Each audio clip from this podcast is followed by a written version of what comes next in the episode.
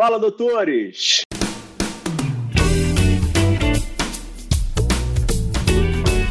Fala, doutores! Eu sou Ricardo Valente, oftalmologista aqui do Rio de Janeiro, idealizador do canal Fala Doutores, canal esse que você já vem conhecendo, vem tentando trazer as celebridades do mundo da medicina para brilhantar aí um pouquinho a vida de vocês nesse pré-Covid, se Deus quiser, nesse pós-Covid, que a gente consiga de alguma forma passar aí por essa situação aí e melhorar. Aprendendo sempre com a, as, as cabeçadas dos nossos convidados, né? Mas muitas vezes valorizando aí seus grandes acertos. Hoje aí temos uma grande celebridade da medicina, que eu já estava querendo conversar há algum tempo, super doutor Virgílio Centurion, médico oftalmologista especialista em catarata e refrativa, formado pela Unifesp, 16 livros publicados, sempre com grandes palestras aí por todos os congressos aí, internacionais aí pelo mundo, sócio uma das maiores e mais renomadas clínicas oftalmológicas de São Paulo, o IMO, Instituto de Moléstias Oculares, pai, avô, esposo e muitas histórias boas para contar. Fale, doutor Virgílio, um prazer te ter aqui. Prazer todo meu. Falar de medicina, né? Parece que a gente nasceu para fazer isso, falar de medicina o tempo todo, né? A gente gosta de fazer isso, né? Não, e, e, e, e doutor Vigia é característico de fala de medicina o tempo inteiro, né? Porque ele não para de trabalhar, tá aí, tá aí de, de, de, desde de 7 horas da manhã no batente, né? E aí arrumou um tempinho pra gente conversar. É, mas é bom. Medicina é bom, eu acho que sim. Eu acho que é um, um ambiente muito. É uma profissão muito legal, sabe? É muito. Apesar de todas as arguras, as dificuldades que a gente passa pelas condições é, sociais, é, até políticas hoje em dia, né? É, é uma lástima que o, a gente não possa fazer com que todas as pessoas fiquem entusiasmadas, porque tem tantos entraves para você fazer é, a tua profissão de forma correta, né? Que temos que ser muito resilientes, muito, diríamos, obcecado e coisa que você só adquire com experiência. E às vezes essa experiência chega muito tarde porque você já não tem mais gás para continuar. Mas de qualquer forma é ainda uma uma profissão que vale a pena.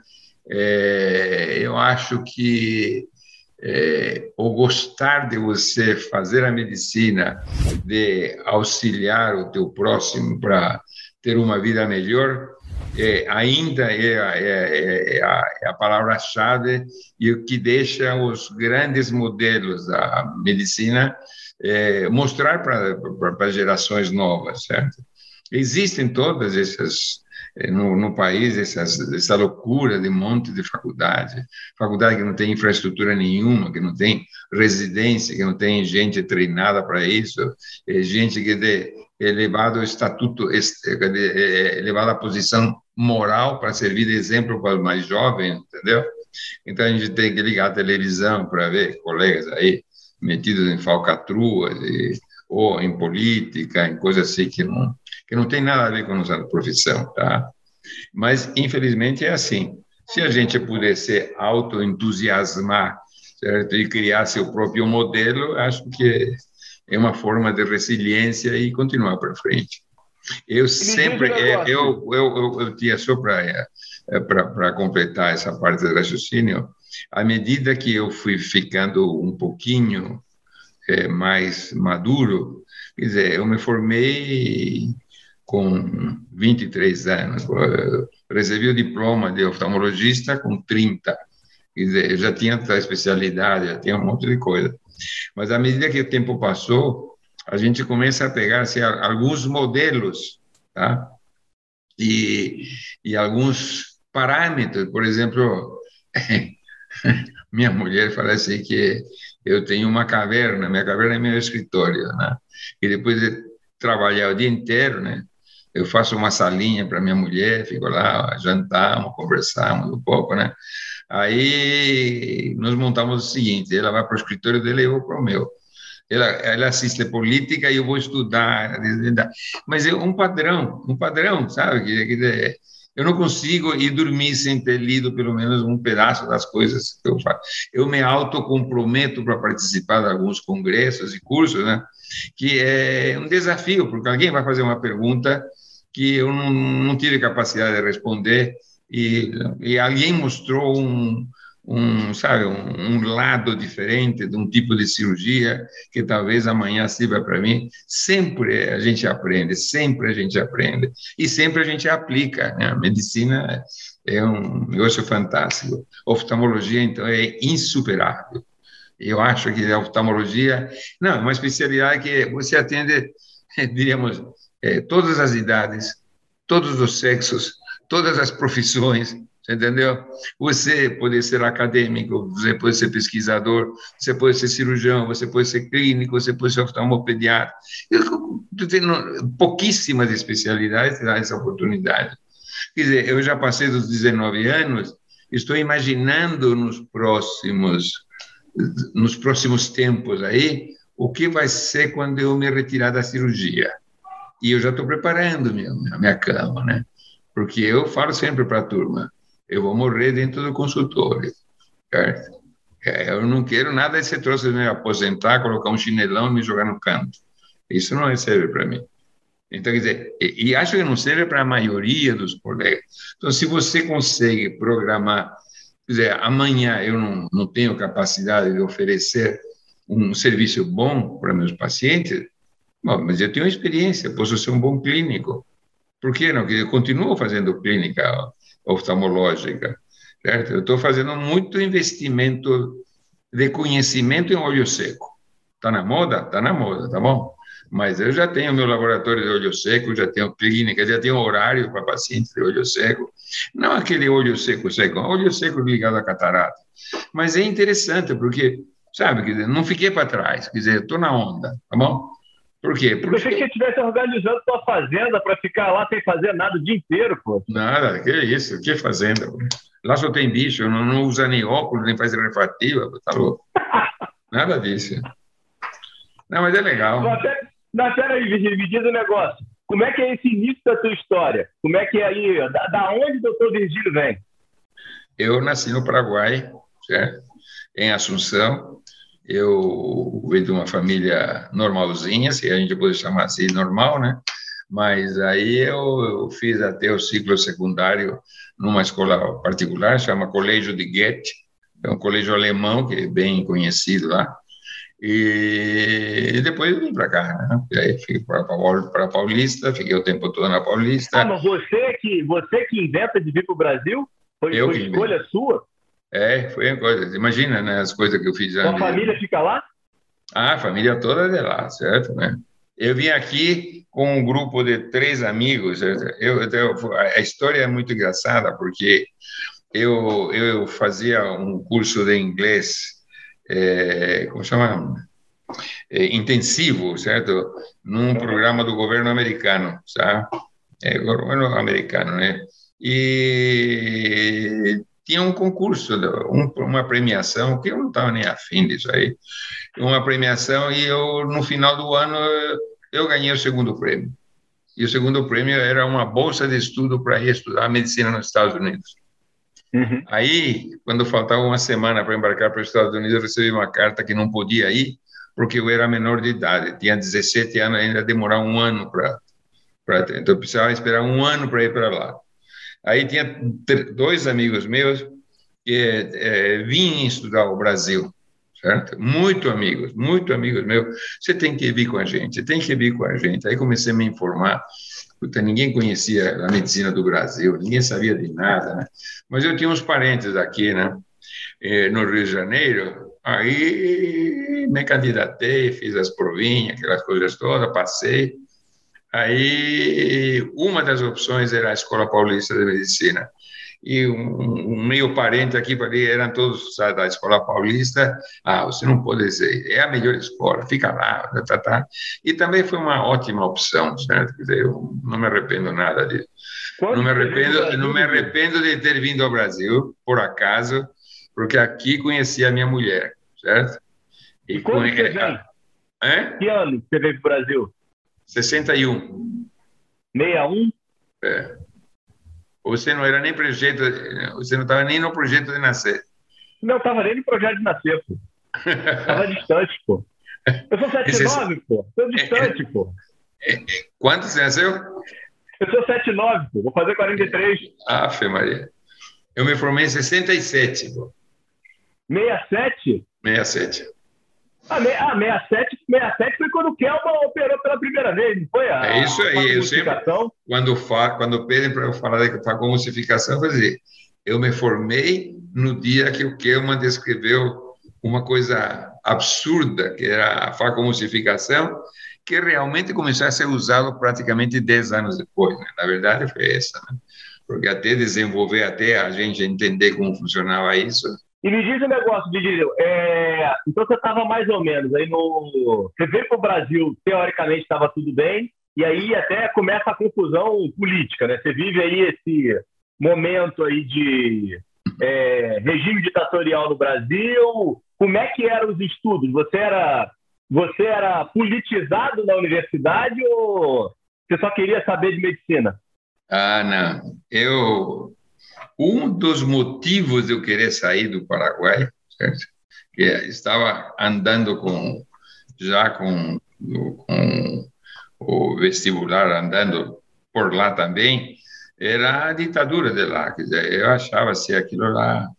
Eu, eu nunca me meti em política até hoje, certo? Mas era uma coisa que me incomodava muito, certo? É, era uma política, era uma ditadura tremenda, a época do Stroessner, né? Quando eu vim para cá, aquela, aquele ar de, de, de, liberdade, aquele jeitão de brasileiro, né? era uma coisa mais simples, mais fácil. Depois, quando veio a, a parte brava da política aqui no Brasil, eu uma das primeiras coisas depois de formado que eu fiz foi me naturalizar também. Então eu sou brasileiro, tá? eu sou um cidadão brasileiro com todas as. Mas eu não sou eu não sou um cara muito participativo eh, de forma ativa com a política. A gente fica chateado com todas essas coisas. A gente sabe ler, escrever, consegue distinguir o que seja certo do errado, né? Mas eh, deveríamos talvez ser mais participantes, né? Mas não é meu perfil. Quer dizer, eu afundei mais em medicina, medicina o tempo todo, que já é o suficiente para para tentar levar a coisa para frente. Né? Não, você encontrou esse equilíbrio em casa, né, pô? Sua esposa gosta da política, né, pô? Então vocês conversam, ah. aí fica no meio a meio, né? Deixa ela, deixa, deixa ela, ela, ela resolver esse lado aí. procura, procura ela na internet para você ver. Me diz o um negócio, e a dificuldade da língua? Foi fácil a transição ah, fácil. do português ou... Não, não, tive, não, não, tive grandes problemas com isso aí, certo? Não achei. No início, como era, era muito jovem, 17 anos, é, todo o pessoal, depois de um vestibular muito muito pesado, como, eu, como era pelo menos naquela época, eu senti uma certa diferença nas, nas, nas é, diríamos, no, no, programa básico, eu tive uma certa dificuldade com bioquímica, é uma certa dificuldade com biofísica, é, com estatística, né? mas o resto não foi andando. Sempre fui um cara, é, diríamos, muito padronizado, muito esforçado na parte intelectual, ia atrás, ia procurar, perturbava todo mundo até achar o caminho me saí bem, não tem e a oftalmologia aparece em que momento aí nesses seis anos ah, aí de escola inicial? Ah, na, na, residência. Na residência, a residência, quer dizer, uma das coisas boas que eu fiz na minha vida Mas você só foi... fez oftalmo, Vigílio? Hein? Você só fez oftalmo para. Você fez prova de residência só para oftalmo ou você. Não, eu fiz um ano, fiz um ano de cirurgia geral. Ah, interessante. Fiz um ano de cirurgia geral e aí você escolhia uma especialidade. Eu fui o primeiro cara da escola a escolher uma especialidade pequena de oftalmologia, né? Uhum. E depois de ter passado. E, e na residência eu percebi que todo aquele sonho de ir para a cirurgia cardíaca e essas coisas todas mais mais sabe que, que mexiam com a cabeça da gente quando a gente é muito jovem eh, não, não iria servir para mim por quê porque descobri duas coisas fisicamente eu sou um sujeito que não, não, não tenho um, diríamos, um tempo para dormir, para descansar, igual aos outros. Eu durmo em média cinco horas por dia no máximo. E isto, quando fiz a residência do primeiro ano, quando a gente dava plantão um atrás do outro, isso repercutia muito ruim no meu físico. Por quê? Porque às vezes eu, eu trabalhava 24 horas, no dia seguinte tinha que engatar com uma outra coisa e eu, eu não descansava. Então, eu fui, logicamente, fui reduzindo. Eu passei por neurocirurgia, queria ser neurocirurgião. Passei pela ginecologia, queria fazer ginecologia. Quando passei por, por, por, por cirurgia, eh, por terapia intensiva, queria fazer terapia intensiva. Quer dizer, todas as especialidades eu ia e ganhava prêmio, essas coisas. Eu trabalhava, trabalhava, estudava. Todo mundo que tem um, um, um, um cara assim. Então, para mim foi uma surpresa, mas depois foi uma. Quando completei assim uns seis, oito meses de residência, eu falei assim: não pode ser uma equipe grande, não pode ser coisa que trabalha sábado e domingo, não pode ser nada dessas coisas, porque senão eu vou morrer, entendeu? Porque me alterava totalmente meu humor. Aí eu fui reduzindo, reduzindo, comecei a visitar todos os departamentos de cirurgias pequenas, até que cheguei num negócio que pelo perfil era uma coisa interessante. Era oftalmologia, não sabia nada de oftalmologia. Então foi o primeiro. junto, Virgílio? Era só oftalmo? Não, só oftalmo. junto? Não, só oftalmo. Aí eu entrei na oftalmologia e daquele meu jeito, né? De manhã, à tarde, à noite, de madrugada, né? Essas coisas que nenhum oftalmologista faz, né? Eu já fazia assim, queria fazer retina, então era seis meses depois tinha um monte de estudante atrás de mim, era muito louco, cara. Mas foi bom, foi uma coisa. E, teve, e teve preconceito do pessoal da cirurgia geral? Quando você resolveu fazer hospital, falaram: Ô, Virgílio, você é um desperdício, é. você é maluco. Não, ele, todos eles me deviam favor, sabe por quê? Porque eu passava o dia inteiro na, na, no hospital fazendo fundo de olho, atendendo emergência, coisa que não estava nem no programa de residente, então, o cara da ortopedia me chamava, o cara de não sei quem que tinha uma úlcera de córnea, não sei o que, no pronto-socorro, eu estava sempre disposto, estava sempre disposto, né? Aí ganhei simpatia de, dos colegas da época, né? De, os, os preceptores de alguma subespecialidade, ah, chama aquele Quantas vagas tinha, Vigílio? Naquela época? É. Para, para, para, eu fui, não, para oftalmo não é que tinha vaga, quer dizer, eu podia escolher qualquer especialidade, certo? Por quê? Porque eu vinha de, de, de geral, escolhia, tinha que ter uma vaga para mim, não tinha jeito. Só que tinha um curso, é, um curso de, que diria, de estagiários, certo? Que depois virou uhum. residência, certo? E eu tinha um certo privilégio, mas nunca me aproveitei disso aí, né? Mas foi bom, Entendi. foi interessante. Foi uma época gloriosa não teve nenhum desejo de, de voltar para os Estados Unidos nesse momento, não? Não. Você não ficou frustrado de ter ficado aqui no Brasil e não ter ido lá para os Estados Unidos? Não, teve uma, uma italiana inteligente que me pegou aí e. Você fica aqui, tchau, acabou. Acabou a conversa aqui, tá bom? Não tive vontade de, voltar, de ir para os Estados Unidos. A italiana está escutando, dando risada. Então ela que é a grande responsável por ter ficado aqui. Boa tarde, medicina. Olha quem está aí. É, é, é, é, essa daí que é responsável por ter o doutor Virgílio aqui no Brasil até hoje? É, é ela que é responsável. Além é. disso, eu sou patroa dele. Se ele não se comportar bem, pode me dizer que eu corto a mesada. Pô, então, não, temos que fazer um agradecimento público, então, à senhora aqui, que é, fez aí esse, esse, esse grande, essa grande conquista aí que o Brasil teve aí, desse, desse seu esposo aí, que é um, é, é um fenômeno aí, é um exemplo para muitos, e modelo para mim e para muitos aí, oftalmologistas pelo país e pelo mundo. Parabéns aí, obrigado. Você viu que eu criei ele direitinho, né?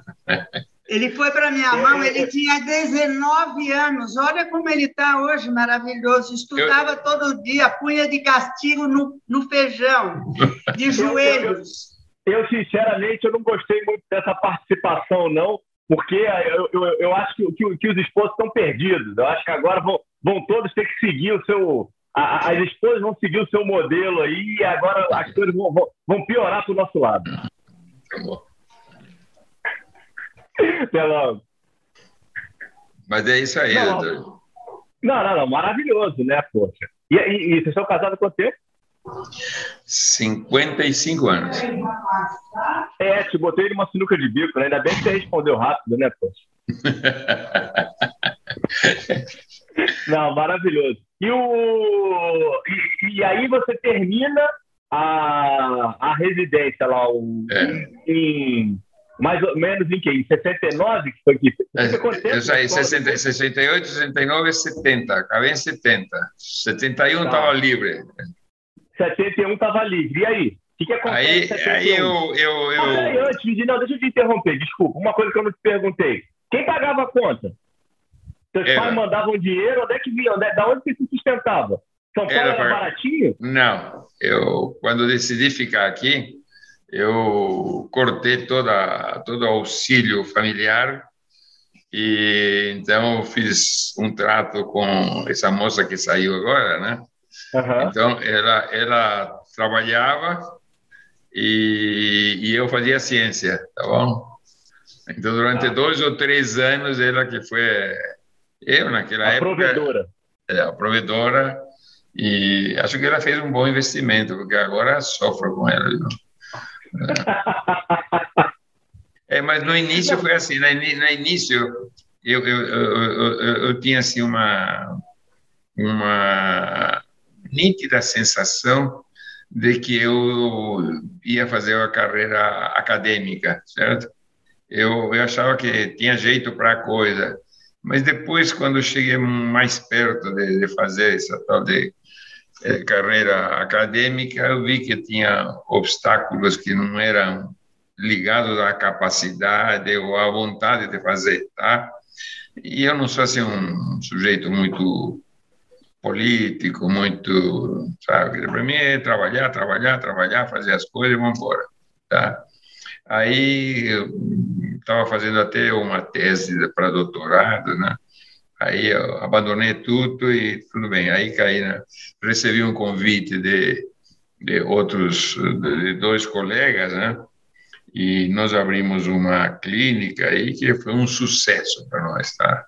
Então nós saímos assim de, de gente que estava começando, começando a vida, né?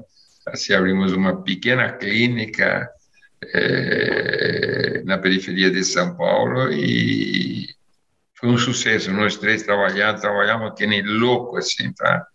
E foi bom, foi bom porque né, logo no início a gente teve um, um, diríamos, um benefício material do nosso trabalho. Quer dizer, acho que nenhum de nós nunca trabalhou, nunca imaginou que nós poderíamos ir tão, tão nem sabíamos aonde íamos. Mas o entusiasmo, a gente jovem, trabalhávamos o dia inteiro de manhã, à tarde, sábado, não tinha tempo ruim, certo?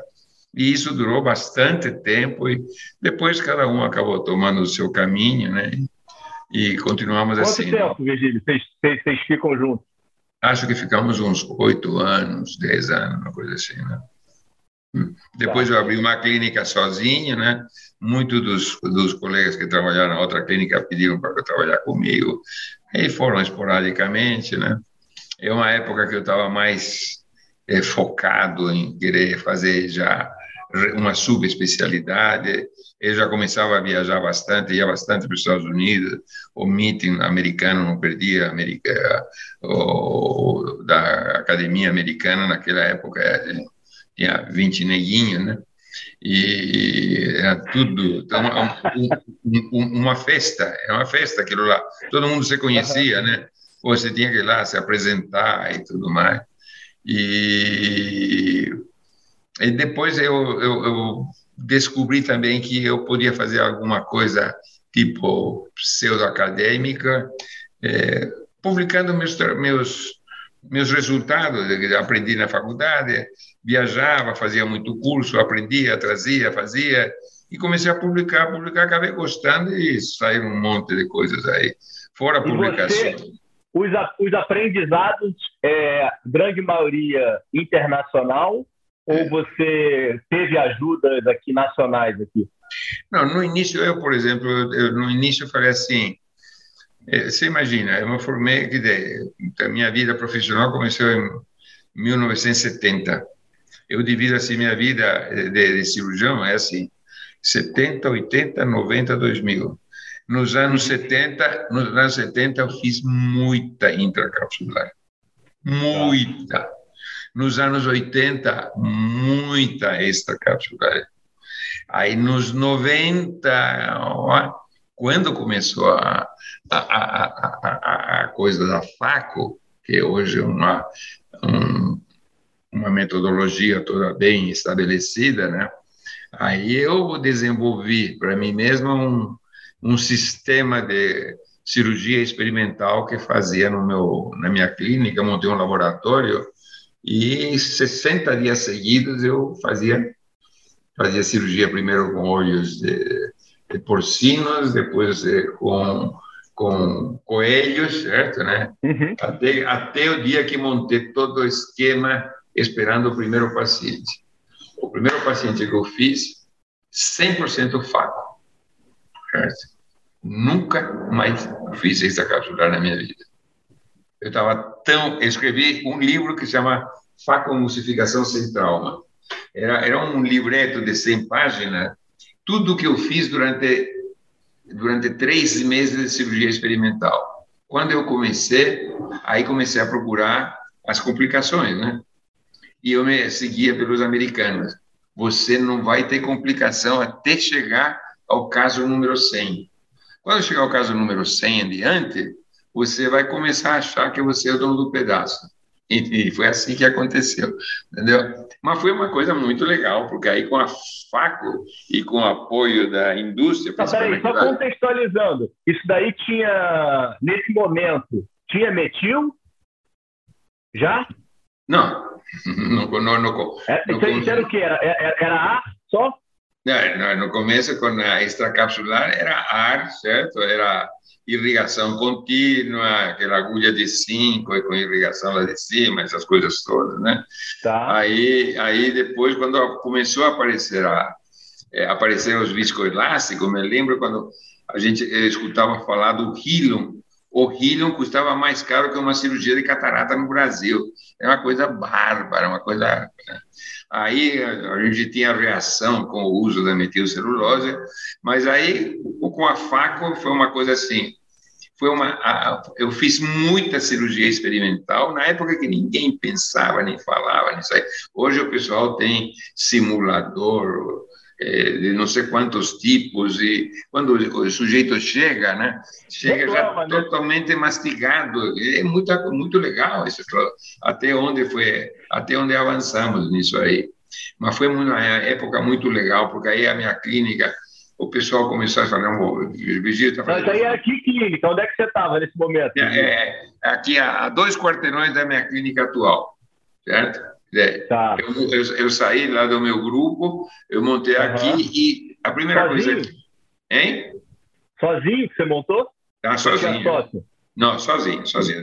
Daí para frente, sem sócio. Tá.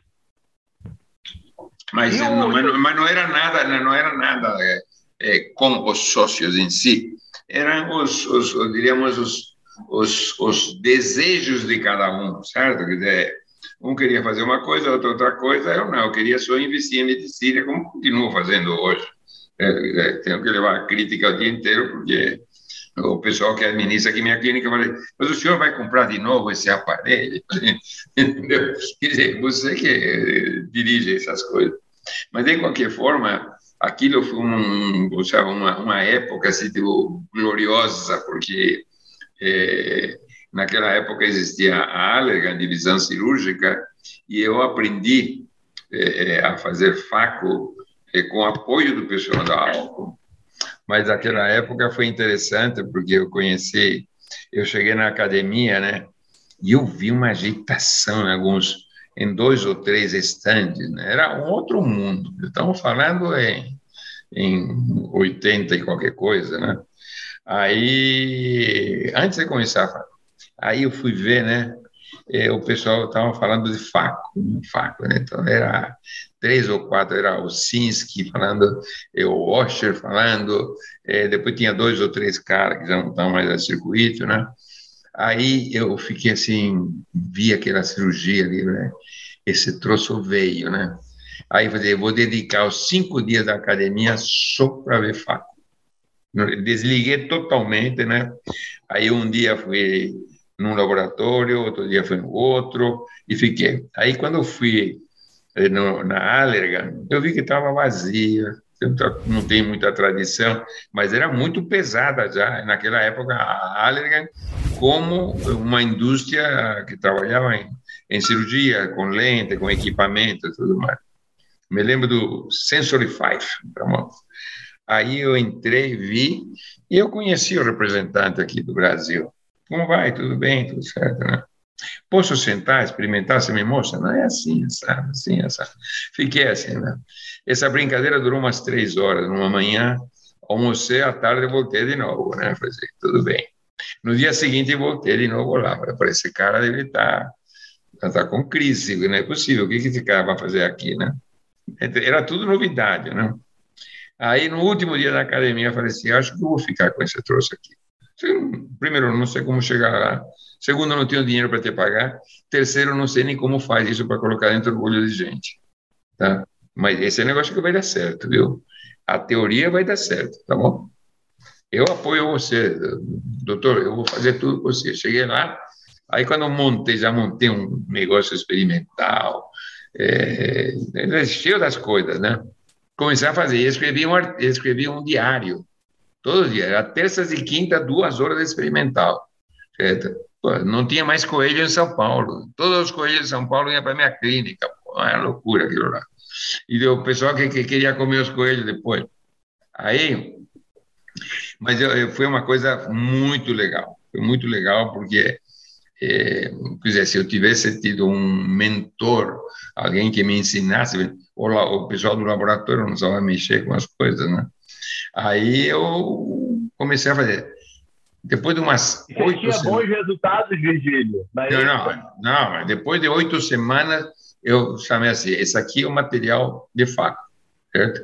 Esse aqui é faco, isso aqui é... Fica pronto para... Primeiros pacientes que eu tiver vontade de fazer, eu vou fazer cirurgia. Nunca vou esquecer. Eu operava ao meio-dia. Eu falava para a turma, enquanto todo mundo almoça, eu vou operar tranquilo. Tá bom? Aí apareceu um dia o paciente, né? E todo mundo falava que você tinha que operar catarata mole, essas coisas todas. Então apareceu o paciente ideal. Chamei o anestesista, veio lá, estava lá, fizemos o tratamento, liguei a máquina, é como se tivesse, sabe, ligado o meu carro. Sabia tudo, sabia, sabe, a máquina fazia parte do meu corpo. Depois de 60 dias de trabalhar, de manhã, tarde, à noite, depois não podia trabalhar mais porque tinha muita gente que queria ver o que eu fazia. Tá? Uhum. Mas eu sempre estava na minha. Quem queria ver mesmo eram os representantes do laboratório. Tá? Porque eles não tinham a noção, oh, esse cara está fazendo. Operei a primeira vez, faco, cara. Acabou a cirurgia. Primeira cirurgia demorou acho que 30 minutos, 40 minutos. É, você está falando de 1990, cara. É impressionante. Mas eu fiquei, eu fiquei assim tão em êxtase de ter feito esse troço aqui, entendeu? Eu fiquei tão assim, tão mágico, sabe? É, Aí, aí eu fui embora, aí não teve mais. Aí era sempre faco, sempre faco, sempre faco, absolutamente. E quando, quando que veio o tombo?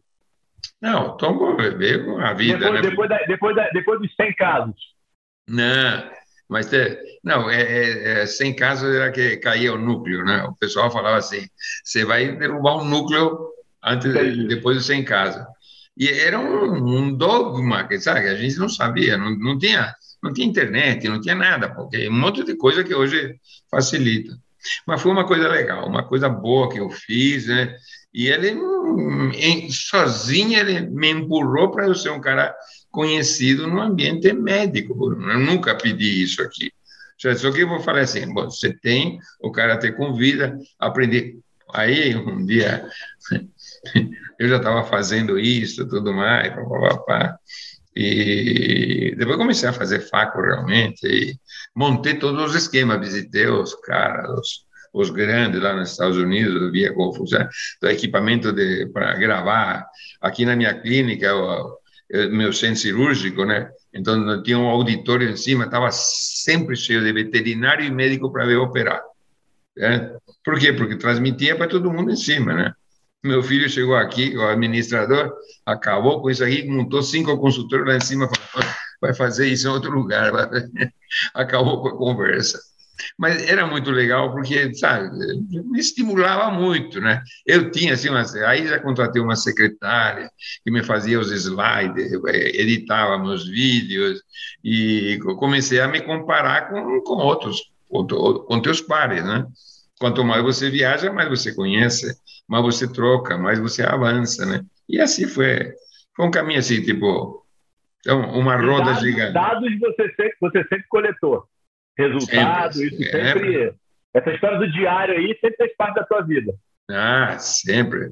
Sempre você quer saber quantas fentos fiz eh, o ano passado, quanto, quantas rupturas de cápsula tive, quantas lentes eu não coloquei, quanto eu coloquei. Eu sei tudo disso aí. E, e, me diz um negócio, Felipe. Quando, quando você fazia intracapsular, vamos lá, é 80, né?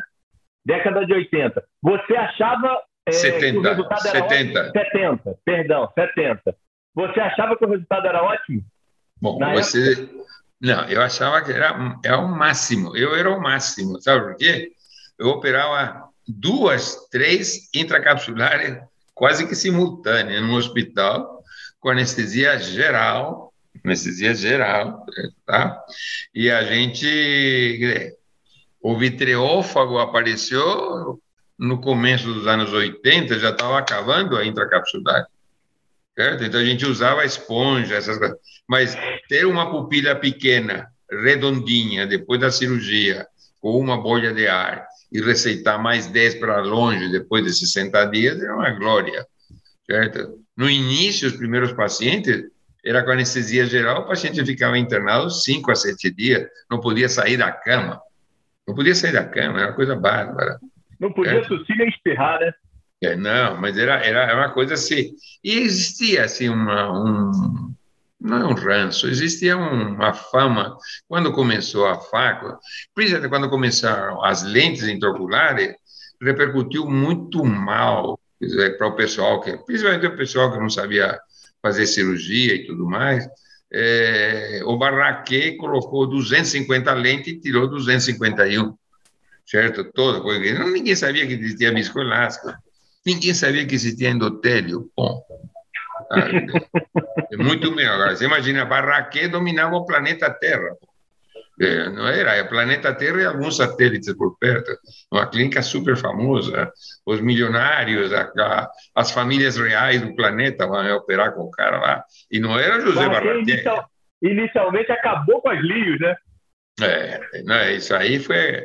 Mas na hora que a gente entrou, olha aqui, pouca, pouca coisa eu fiz assim tão acertada como entrar com a faca. Mas é amadurecimento, porque a técnica certo? Como existe hoje, como você passa para um residente final do primeiro ano, começo do segundo ano, é para ser feito. Todo mundo sabe o cara que sair com 100 cirurgias feitas, o cara vai ter o mesmo índice de complicações que o cara que tem 30 anos operando. É uma cirurgia muito bem estabelecida se você não inventar história, se não começar a, a achar figurinha diferente, né? Mas naquela época era você, você às vezes se comparava ou pegava o que um cara do Japão falava, mas aquilo não se aplica para a gente, né? Não, não, aqui ele faz em Nova York é assim, mas como é? E aqui, né? Então, sabe, grande monte de, de, de audiência você conseguia nos cursos de complicação. Uhum. Eu me lembro que no Rio de Janeiro, o pessoal, os precursores aqui da, da facomucificação aqui do Brasil, o pessoal do o Padilha, o PC, o Fatorelli, é, eles organizavam o curso, da, que agora é a Sociedade Catarata e Refrativa. Me lembro que teve uma, uma acho que foi lá, né? Umas cirurgias em vivo, né? E de, as três primeiras cirurgias em vivo romperam a cápsula. Certo? Quer dizer, naquela época, um foi o, eu me lembro, era um foi o Sinsky que rompeu, o outro foi o McIntyre e o outro não sei o quê. Eu me lembro. E o pessoal fazia, agora não sei quem que vai romper. Não, mas era. Certo? E, e, e sabe que é, e, e, quem comentava, né, enaltecia, não enaltecia o fato do, do colega ser prestado a, a, ensinar isso aí, né? Uhum. É, hoje são coisas bem estabelecidas, né? Quer dizer, não tem coisa. Mas isso faz parte, quer dizer, todo mundo fez com o ah, desejo. A complicação era mais comum, né, Virgílio? É, hein? A taxa de complicação era muito maior. Né? Ah, sim. Hoje em dia, chegar a 1% é uma loucura, né? Não, aqui depende... imagina, imagina, imagina, pensa nisso hoje, Virgílio. Você vai fazer é, um evento com três cirurgias ao vivo e tem três roturas de cápsula. Poxa, é, aquilo, foi, aquilo foi uma coisa assim, muito maluca, né? Eu me lembro que aquele argentino Saldívar, né, falava assim: Brasil, um, é, Estados Unidos, zero. E quando ele rompeu a segunda cápsula, 2 a 0 para o Brasil, ele falava, e a pessoa dava risada. É, mas isso faz parte do folclore, né? Mas foi uma época gloriosa, porque desbravando o caminho, né? Dizer, agora está mais ou menos quietinho, né? Então, é, é a gente está vendo uma evolução gigantesca nas lentes intraoculares. Né? Eu gosto muito da, de operar com o fento segundo. O fento segundo é, é um dia vai ser é uma técnica que ela, ela torna a parte refrativa da cirurgia da catarata muito previsível e reproduzível. Não, eu não tenho a menor dúvida disso, tá? Quando é que Hoje, você comprou o seu primeiro centro, Didi? Hein? Você está operando com centro desde quando? Quando é que você comprou o seu primeiro centro? 84. É... Não, aí não tem como, poxa vida. Aí você está me é, enrolando. 14, você tá me enrolando. 2014, 14. 2014? 14. Seis, oito anos. Oito anos oito você está operando com centro. E, e, e você tem uma uma incidência alta, né, de utilização do tempo. Né? Ah, tenho. Eu não, eu não coloco. Eu, é, é, diríamos, é, eu me dedico totalmente à minha clínica de catarata. Eu me dedico totalmente. O que que significa isso? Eu faço todos os pré-operatórios. Todos os pré-operatórios eu vejo eu vejo o paciente, eu falo com o paciente, eu falo com a família. Então, isso me dá, assim, uma, uma canseira física, mas, ao mesmo tempo, sabe, quer dizer, me dá uma, um, uma aderência muito grande dos pacientes. Então, eu, eu nunca me, me, me diríamos, eh, me limitei ao fato, quer dizer, o fato da pessoa ser, você nota que uma pessoa é, pouco diferenciada, que não mostra assim muita, diríamos, evolução social ou socioeconômica, isso, isso nunca foi entrave para mim. Eu sento e fico explicando a mesma coisa que falo para o outro cara que tem que falar em inglês, o outro em espanhol, certo? mas tentando reduzir do mesmo folheto, e é, é, é impressionante. Eu fico assim, impressionante com a quantidade de paciente que procura duas coisas, que é corrigir astigmatismo e operar com laser. Agora, laser é uma tecnologia cara, caríssima, é uma coisa obscena. Você, você só oferece essa, essa, tecnologia e as lentes trifocais para o presidente da empresa? Não, mais humilde, você não para todos, para todo mundo. O folheto é o mesmo folheto mesmo, eu explico. Você tem, por exemplo, lente. Doutor, esse negócio da lente importada, olha aqui, lente, eu uso só dessa máquina, marca. Só que tem três modelos. Quem escolhe essa lente, por isso que perguntaram para a senhora se a senhora gostaria de, após a cirurgia, ficar sem óculos de longe, sem óculos de perto, nem de longe de perto, ou indiferente. A senhora falou que é indiferente, certo? Mas a senhora tem dois graus de hipermetropia para longe, um de astigmatismo, cinco para perto.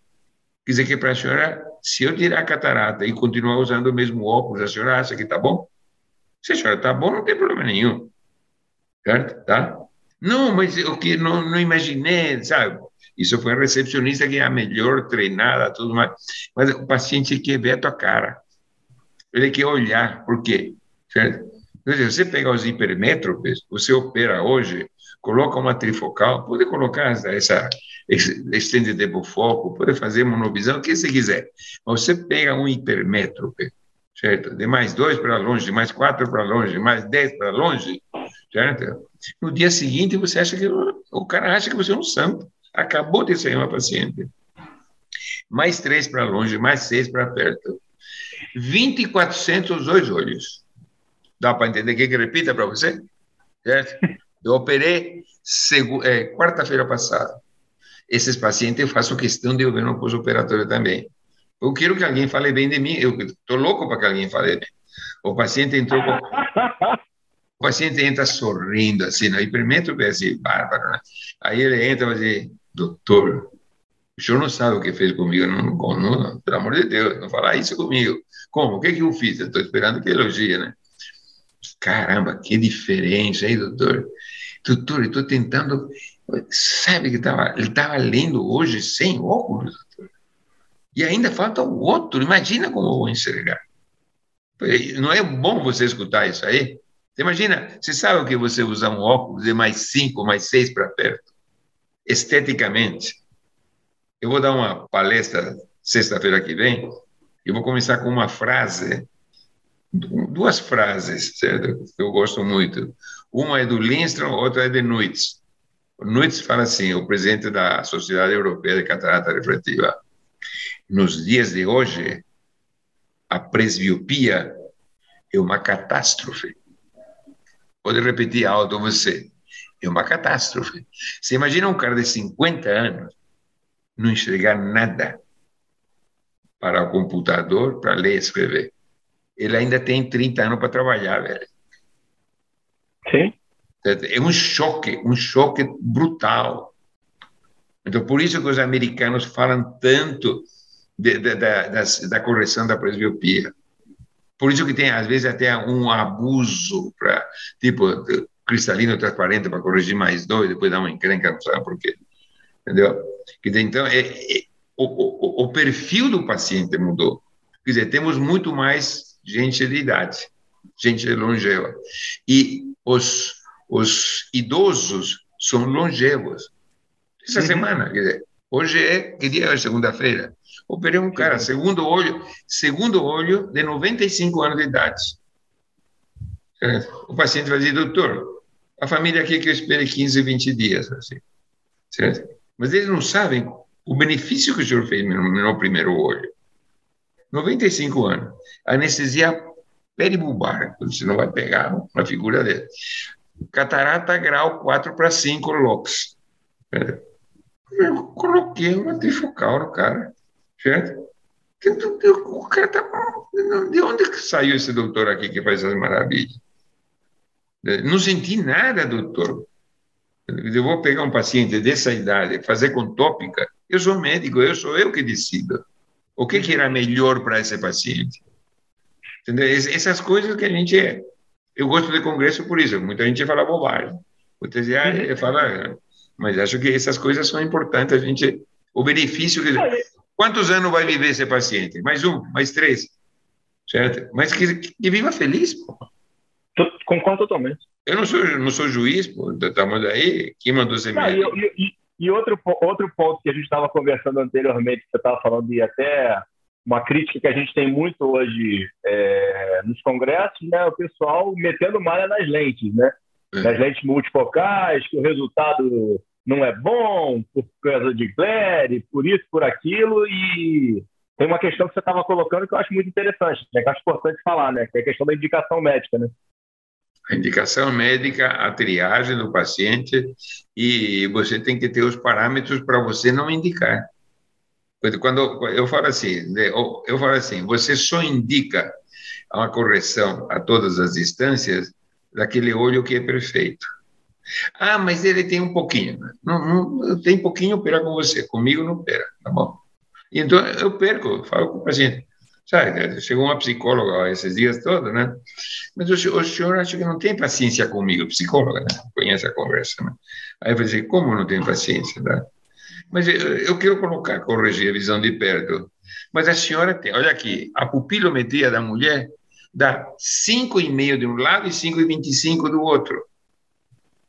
É psicóloga, não tem 60 anos de idade, certo? E mora a 120 quilômetros de São Paulo e vai e volta para São Paulo à dirige noite. Três... Caramba. É, e dirige para caramba. E ela tem tudo para dar errado, certo? Entendeu? Então, eu, eu falei, eu não estou perto. Não aconselho. Você fica com toda a liberdade de você procurar outro, outro cirurgião. Agora, sabe por que você pagou a consulta aqui? Para eu te defender, para eu te dar a, a melhor do que eu não dou. A cirurgia em si não custa nada para mim. Certo? O resultado pode ser muito, muito discutível se as coisas não andarem bem. Poucas vezes você encontra um sujeito que tem pupila de 5,5, 6, certo? Em condição escotópica, né? Muito louco. Uhum. Eu já fiz isso num alterofilista, ele não, não foi fácil, né? Não, e a pedido, a pedido, sabe? A pedido, aquele pedido uhum. que você... Me diz o um negócio, Vigílio. Você sempre construiu sua clientela ou você é, tinha relacionamento com outras especialidades para encaminhamento? É, o, os congressos você acha que te trouxe muito encaminhamento ou pelo contrário? Como é que foi essa questão de, de você conseguir trabalhar com, com a catarata especificamente na tua vida? É, eu acho que não, catarata é até um detalhe. No começo eu fazia retina, depois fiz bastante refrativa, é, depois ficou catarata, porque comecei a juntar uma, uma equipe aqui que foi dando conta de tudo e sobrou catarata e continua com catarata. Eu, eu, eu acho que é tudo consequência do trabalho, certo? Eu acho que a maioria, a maioria das pessoas, em países latinos, por exemplo, é, eu não sei como é nos Estados Unidos, mas nos países latinos, né, é, a operação boca a boca é a coisa mais importante. Se você opera um sujeito que tem um, bom relacionamento no clube, certo, dos aposentados, uma vez eu operei tenho vários clubes de aposentados aqui em Santos, certo? Né? Essas agremiações, essas coisas todas. Operei um, um, um sujeito, né? E aí ele veio, trouxe os três amigos que jogam pôquer e não sei o que lá na praia. Certo? Que, convidou não sei o que. Então, aquilo veio bem, sabe? O, você tem que saber o núcleo social, né? Eu, por exemplo, no, no momento, quer dizer, não passa a semana que eu não opere médico, certo? Quer dizer, tem semana que eu opero três, quatro médicos. Entendeu? Então, quando o médico vem te procura, ele vai falar para outros médicos que você foi tratado assim, assado, né? Mas esse médico recebeu. Pelo fato de ser médico, eu demoro mais, explico mais, fico mais uhum. tempo, tudo mais. Mas, em compensação, é, é, são fontes que, quando lembra de cirurgia de catarata, é, é bem provável que você lembre do nome da gente, né? Sua é. clínica está quanto tempo, Serginho? 25 anos, arredonda por aí. 25 é. anos no, no mesmo local? No mesmo local. Eu construí um predinho de, de três andares. Isso, isso eu te perguntar, vocês tiveram ampliação, não tiveram? Não, Nesses não. 25 anos. Não, não, não, Nós compramos um, um imóvel ao lado da clínica só para ver a parte administrativa, mas nada, para separar totalmente. Tá, e a questão da parte administrativa? É, hum. Como é que você, é apaixonado pela medicina, entrega um serviço tão bom e aí nenhum filho quis enveredar para essa área. Como é que é, como é, como é, que é essa história aí? Você, você nunca influenciou, não? Não, graças ao, graças ao pai, nenhum cara vai ser médico aqui. Acho que nenhum neto vai ser médico também. Né? Eu sempre falo assim: trabalhem bem, ganhem bem dinheiro para ter bom médico. Mas é, é, é realmente, é uma, hoje em dia, é um sacrifício que, é, não sei se é, você passa toda a sua juventude, se você não tem o, digamos, o, é, a graça de estudar, de ser persistente, resiliente, e depois de todo o esforço que tua família fez, que você fez, tudo mais, e você pega assim um, uma coisa assim secundária, terciária, para tocar a vida só porque você é médico, não vale a pena. Realmente não vale. Acho que vale a pena a medicina, quando você investem em medicina o tempo todo. O meu sonho, eu fui uma vez para Las Vegas, Las Vegas me inspirei, certo? Um curso feito por uns caras que estavam começando a fazer é, a cirurgia da miopia, mas era americano, não era mais russo, né? Então eu fui lá para ver e eu vi aquele, aquela clínica dos caras, eu fiquei encantado. Quer dizer, lá o terreno é de graça, né? Não é como São Paulo, que custa o preço de Tóquio, tá bom? Então, uma clínica toda espalhada, o deserto não tinha uma árvore de volta, tá bom? Então, uma clínica em EH, sim, né? aqui eram os consultórios, aqui era a parte administrativa, aqui era a parte cirúrgica, é uma coisa linda de morrer, certo? É, e lá tem ótica, lente de contato, tudo junto, eu não quero nem saber, tudo certinho, certinho, tá? Aí eu falei assim, eu preciso ter uma clínica dessas. Eu preciso ter uma clínica onde tenha todas as subespecialidades da oftalmologia para a gente poder fazer com que gerir, conseguir fazer isso aí, certo? Podia ser maior, podia ser melhor. É que você às vezes não, não, não transfere o teu entusiasmo para todo mundo, né? Certo? Podia ter estrela de tudo quanto é jeito aqui, mas a gente faz um pouquinho de cada coisa, né? Mas fun funciona, para mim funciona. Podia funcionar. E o momento. De o, momento que a gente está vivendo, Didi, em relação a private equity, fundo de investimento, é, entrada de capital aí internacional na medicina, clínicas inúmeras aí pelo país sendo adquiridas e, de certa forma, transformadas. É, o que, que você espera aí desse movimento aí que hoje já está consolidado, né? Não tem mais como voltar atrás do que está acontecendo. É, mas não é, acho que nós estamos fazendo, ou pelo menos aqui você faz um pouco de barulho, porque as grandes clínicas de, em, nas grandes capitais, algumas foram realmente passaram sob controle é, acionário é, de grupos de investimento, né? Mas até onde eu sei, até onde até o que a gente está vendo é que é, sabe aquela história de saúde, como é?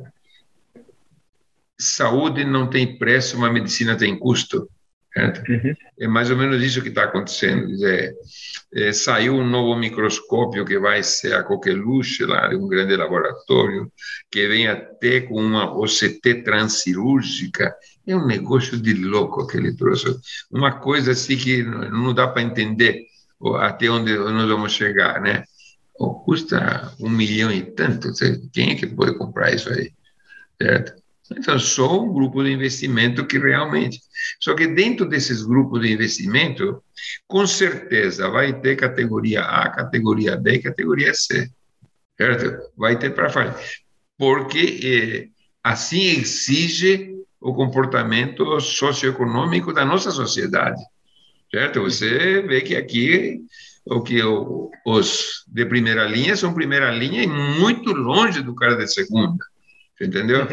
Quer dizer, tem seus médicos próprios, seus hospitais próprios, e é, é assim que o mundo funciona por aqui.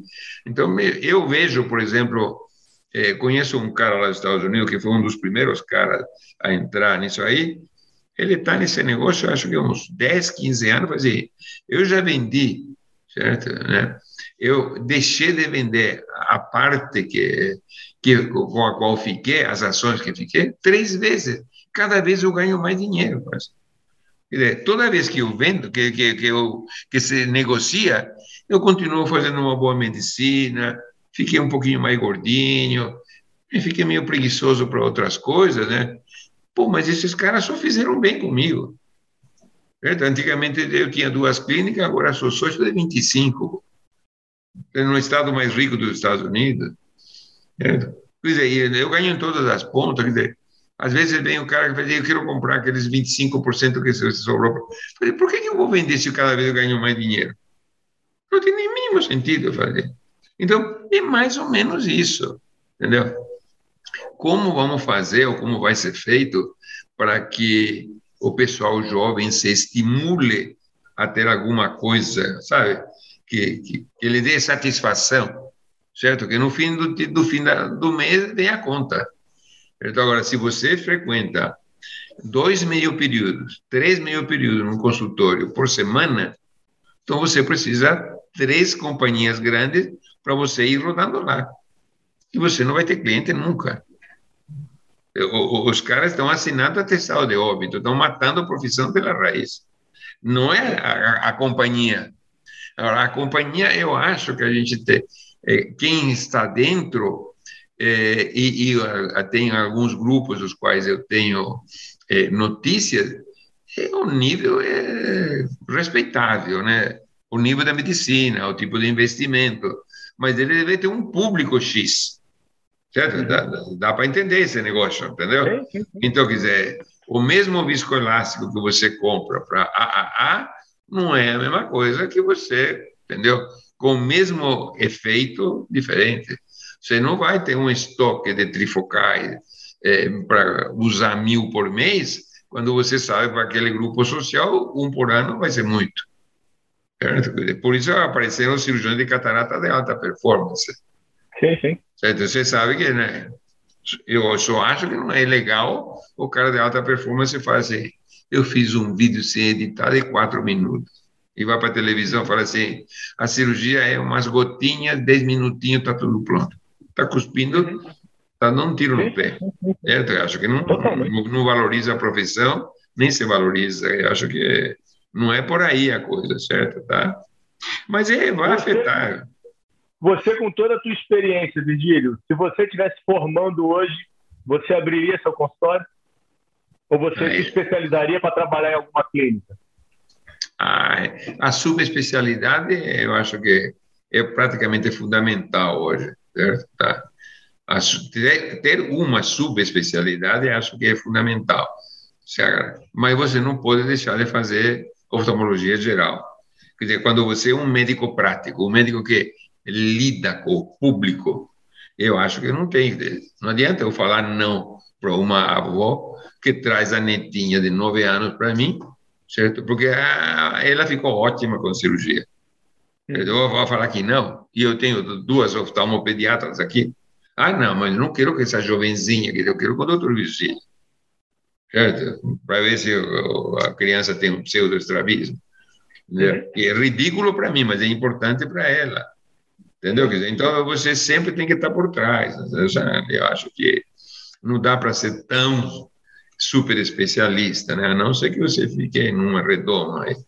Pelo menos minha experiência é isso. Não vejo ninguém ah, isso. No, no, no, no, início a gente estava conversando, é, você estava falando que não vai é, pendurar suas chuteiras, você não vai aí para uma fazenda viver com um monte de bicho que não vai ter nada para fazer, você vai é, morrer clinicando.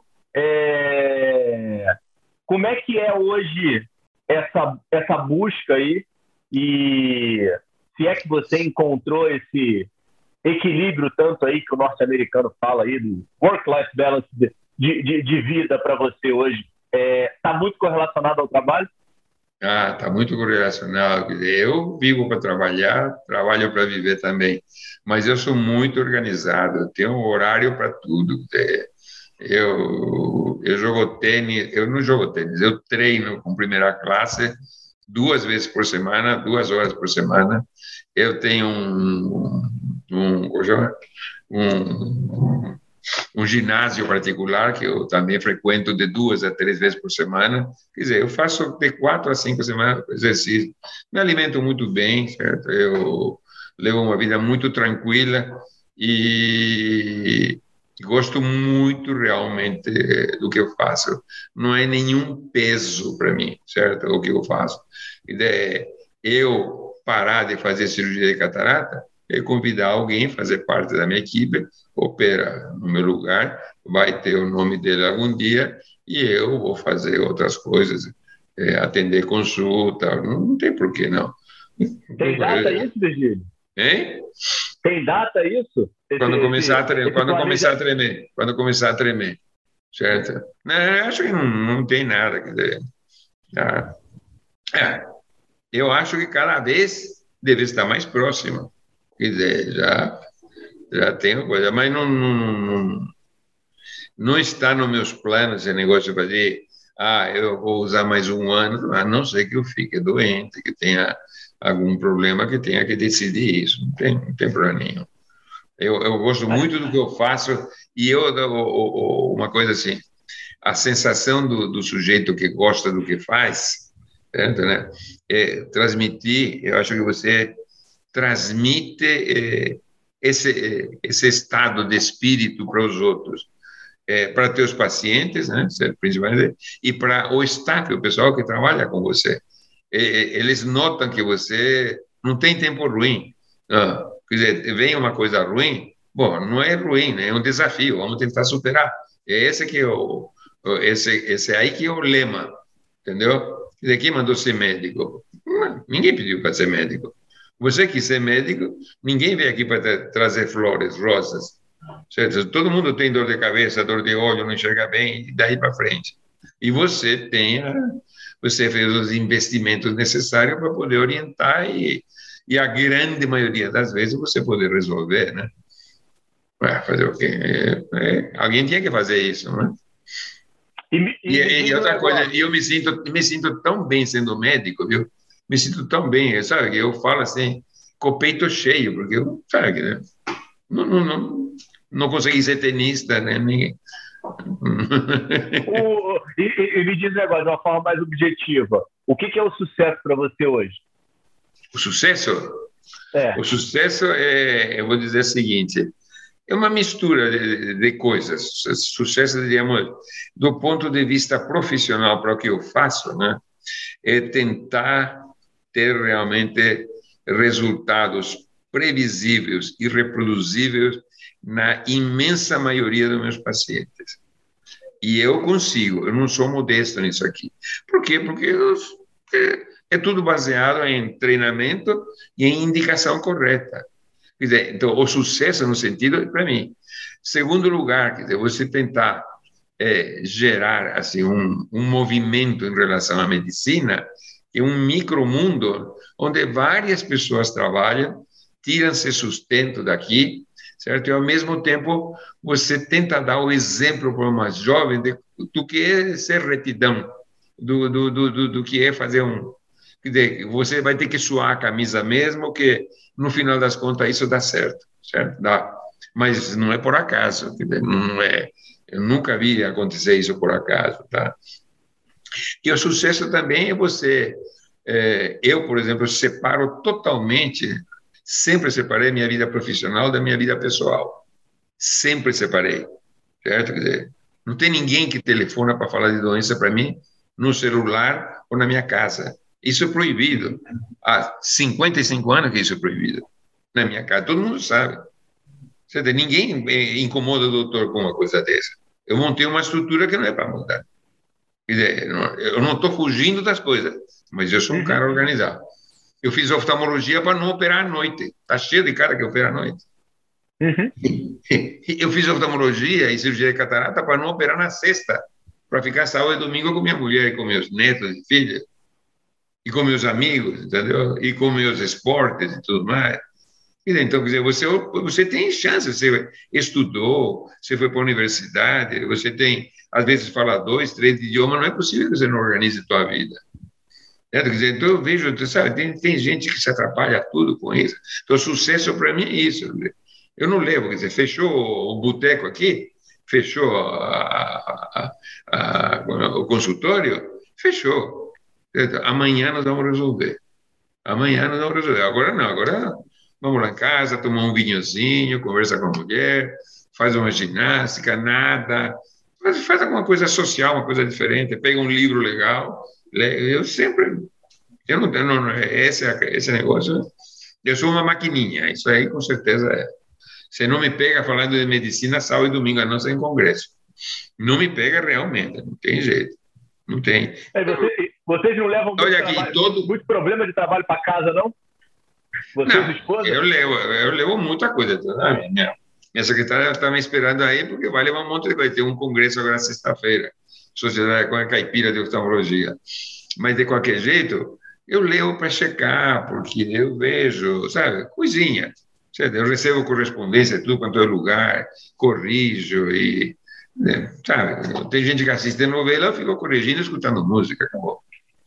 Não, não, é, não é. Eu não sou um cara chato que fica falando de receita, de medicação, dessas coisas todas. Uhum. E fica só comigo. Não passa para minha mulher, não passa para meu filho, não passa para netos, não passa para ninguém. O problema é meu. É, não tem. Tem um válvula de escape. Acho que montei um negócio legal para mim. Não, um cara feliz, sabe um cara feliz? Uhum. Supera os problemas, fazer o quê? É. Todo mundo tem isso aí. Tem. Me diz um negócio, Virgílio, para a gente fazer um desfecho aqui. Planejamento estratégico aí para os próximos cinco anos. O que, que você espera aí até 2027? Como é que vai estar o mercado? 100% fento? O fento vai acabar no meio do caminho? Vão, vão, vão, vão, vão ter lentes novas no meio desse caminho? A medicina vai ser reestruturada? Os fundos de investimento já estão, eu tô, eu tô, eles estão empolvorosos quando eles assistirem isso daqui eles vão ficar agora em desespero de querer mais ainda comprar tua clínica. Aí eu já tenho certeza aí que você está falando para eles que não precisa vender para eles. não, não, mas é, eu acho que é, medicina é um reflexo do ambiente que a gente vive, né? Infelizmente, é, não é dos mais, não diria sadios, mas é meio confuso e tudo mais. Agora, depois de uns tantos anos de trabalho, a gente está numa espécie de um de um status que você é, pode fazer algumas é, manipulações para continuar, é, continuar o teu caminho, certo? Agora, infelizmente, quer dizer, nós temos, quer dizer, é uma crise mundial. A gente não tem que se desesperar por isso. A gente tem que continuar a acordar. Quer dizer, se você é um operário como eu, acorda cedo, dorme mais tarde, trabalha bastante, produz e não adianta ficar falando sempre de uma forma é, quase que doentia das coisas ruins, certo? Né? Uhum. Vamos falar é, da primavera que está chegando, das abelhas que estão nascendo, das flores, o fato de você ter uma boa companhia com a sua família, é, não estar tá doente no momento. Eu acho que são toda coisa que a gente deve comemorar e tentar mostrar o lado positivo da vida. Sabe, quer dizer, você liga a televisão, sabe, é um desastre. Quer dizer, você não, dificilmente, eu ligo eh, quatro ou cinco canais de esporte, certo? E tem, tem a, a net coloca música, entendeu? Então, sabe, então eu prefiro um livro, prefiro um, é, um, um, artigo de medicina que eu leio, mas ninguém precisa estar, estar preocupado com isso. Pô, se minha mulher está assistindo um programa de, de, de, política, ou se ela foi deitar mais cedo e eu vou dormir mais tarde, pô, eu aproveito, leio, eu estudo. Mas não, não custa, não, não tira um pedaço de mim, certo? Muito pelo contrário, eu estou fazendo investimento em mim mesmo. Algum dia vai servir esse troço. Mais ou menos por aí. Maravilhoso, doutor Vigílio. Deixa eu, eu, tenho que, eu, tenho que, eu tenho que te liberar, né? O pessoal tem que. Além, além de vocês terem que descansar o casal, né, pô? O pessoal aí tá, tá, tá, tá querendo me matar já aí.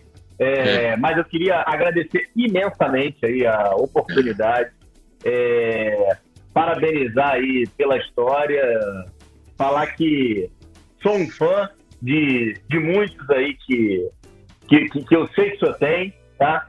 É... Meu pai agora está pelo Rio, né? Mas por muitos anos aí já foi teu cliente aí em São Paulo.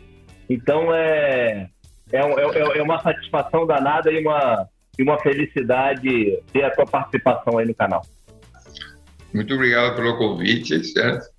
E estamos sempre às ordens, tá bom? Tá bom. Gente, um abraço. Obrigado. Tchau, tchau. Tá